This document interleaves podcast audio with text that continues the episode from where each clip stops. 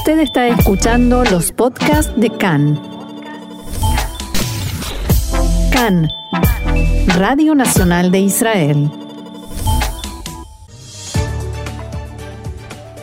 El primer ministro Netanyahu anunció nuevas medidas aprobadas por el gobierno que prácticamente terminan con el cierre establecido en la lucha contra la expansión del coronavirus. Un instituto biológico en Nesciona anunció que desarrolló un anticuerpo que podría neutralizar el coronavirus en el cuerpo de los contagiados y tiene intención de producirlo a gran escala. Y medios sirios informaron de un ataque de la aviación israelí en un centro de investigación científica cerca de Halab que habría dejado 14 víctimas pertenecientes a milicias proiraníes en Siria.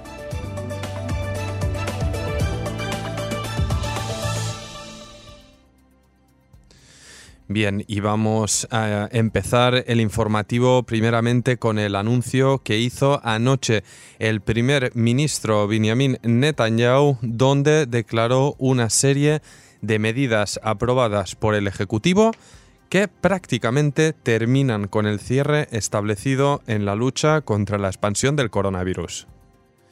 ¿Cuáles son estas medidas que se aprobaron y cuáles son las prohibiciones que siguen vigentes?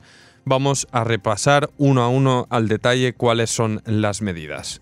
En primer lugar, se anuló la prohibición de alejarse más de 100 metros de la casa y se puede salir e ir a todas partes. De hecho, se anuló porque ya prácticamente nadie atendía a esta prohibición. Se puede visitar a familiares de primer grado y se puede visitar a los abuelos, que están de enhorabuena, obviamente. Se recomienda no abrazar, besar ni tocar a las otras personas y mantener la distancia. Se permite la reunión de hasta 20 personas en un lugar abierto. Desde el 17 de mayo, ese número aumentará a 50 y a partir del 31 de mayo se podrán reunir hasta 100 personas. Desde el 14 de junio, la limitación se anulará por completo. Las bodas se podrán realizar con un máximo de 50 asistentes. Los restaurantes continúan con la modalidad de envíos a domicilio y el take away. De momento está prohibido sentarse a consumir en el lugar. Parques, bibliotecas, museos e instalaciones deportivas se abrirán en forma gradual desde ahora y hasta mediados de junio. Respecto a los jardines de infantes, volverán a la actividad el próximo 10 de mayo. Todavía no se decidió sobre las guarderías infantiles. Y en el sistema educativo, hasta fin de mes, todos los alumnos regresarán a clases. Recordamos que a principios de semana este domingo empezaron a abrir gradualmente las primeras escuelas con limitación de grados y limitación también de asistencia de alumnos por grupo. Respecto a las vacaciones de verano, los alumnos tendrán nueve días extras de clase y todo lo que reste de los meses de julio y agosto tendrán vacaciones. Respecto a actividades extraescolares, educación no formal y movimientos juveniles, la actividad se reanudará a partir del 31 de mayo. Las instituciones de educación universitaria reiniciarán su actividad a partir del 31 de mayo. Por ahora, las sinagogas continúan cerradas hasta nuevo aviso. Ceremonias de circuncisión se podrán realizar con la asistencia de un máximo de 19 personas, en lugar de 10, como estaba establecido hasta ahora. Deportes. Se podrá volver a practicar deporte en cualquier lugar pero solo en parejas. Respecto a gimnasios, se podrán abrir ya esta misma semana. En el mar, la playa, solo se podrán hacer deportes acuáticos y no está permitida la permanencia en la playa.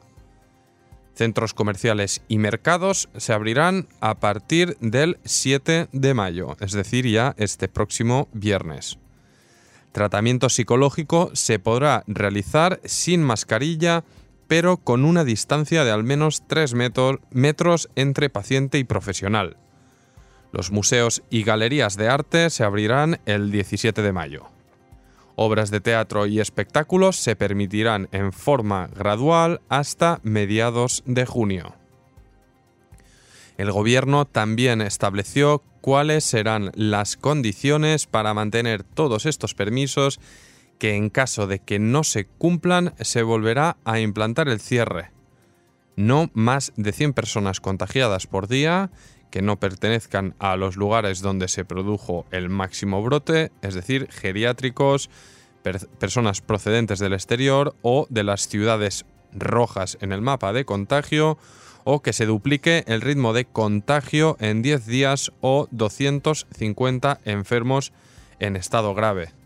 Y como veníamos siempre diciendo desde el inicio de esta circunstancia de excepcionalidad, estas son las eh, normas declaradas, impuestas por el gobierno, pero también entra en juego, obviamente, la responsabilidad individual y colectiva de cada ciudadano, así que por el bien de todos, como siempre recordamos, atenerse a las instrucciones para que cuanto antes todo pueda volver a la nueva normalidad, diría yo, más que normalidad.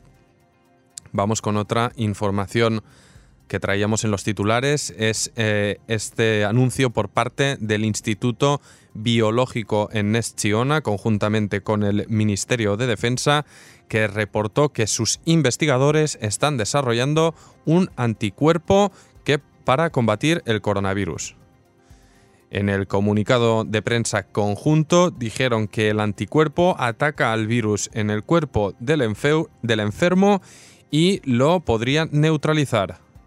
El instituto registrará la patente de este desarrollo y se pondrá en contacto con empresas internacionales con la intención de poder producirlo en grandes cantidades para su distribución.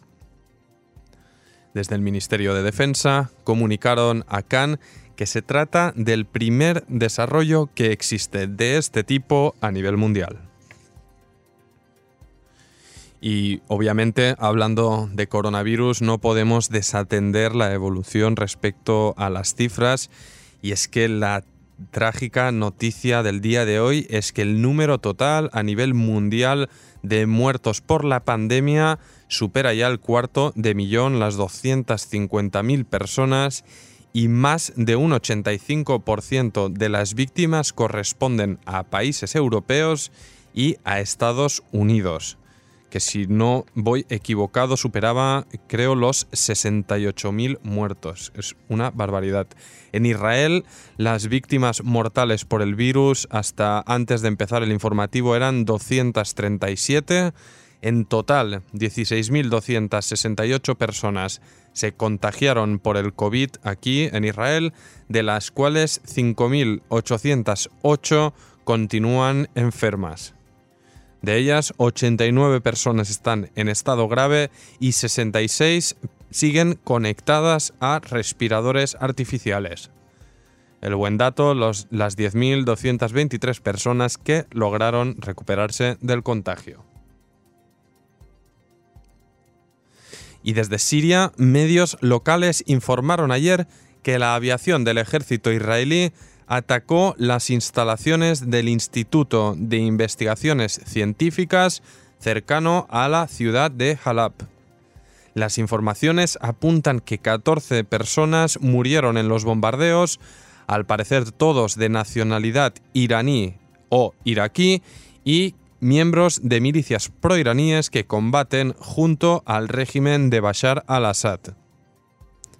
Según los reportes, los cazas lanzaron misiles hacia el centro y baterías antiaéreas del ejército sirio lograron neutralizar algunos de los proyectiles. Según el Observatorio Sirio por los Derechos Humanos, en el sitio atacado, las fuerzas sirias e, y estas milicias proiraníes sufrieron cuantiosas pérdidas en material bélico. Según la agencia rusa Sputnik, los aviones israelíes partieron de la base norteamericana de At-Tanaf en la frontera entre Siria e Irak, aunque no hay confirmación sobre este dato. Según el observatorio sirio, aviones no identificados atacaron también objetivos iraníes en los aledaños de la ciudad de Al-Mayadin, al este de Siria. Y respecto a la cuestión política judicial aquí en Israel, respecto a estas peticiones presentadas a la Corte Suprema en contra de que Benjamin Netanyahu pueda ejercer como primer ministro, así como en protesta por el acuerdo de coalición firmado entre Azul y Blanco y el Likud para conformar el gobierno unitario de emergencia, Netanyahu declaró que si los jueces intervienen en el proceso para tomar posesión del cargo, se aumentarán las posibilidades de que haya una cuarta ronda de elecciones.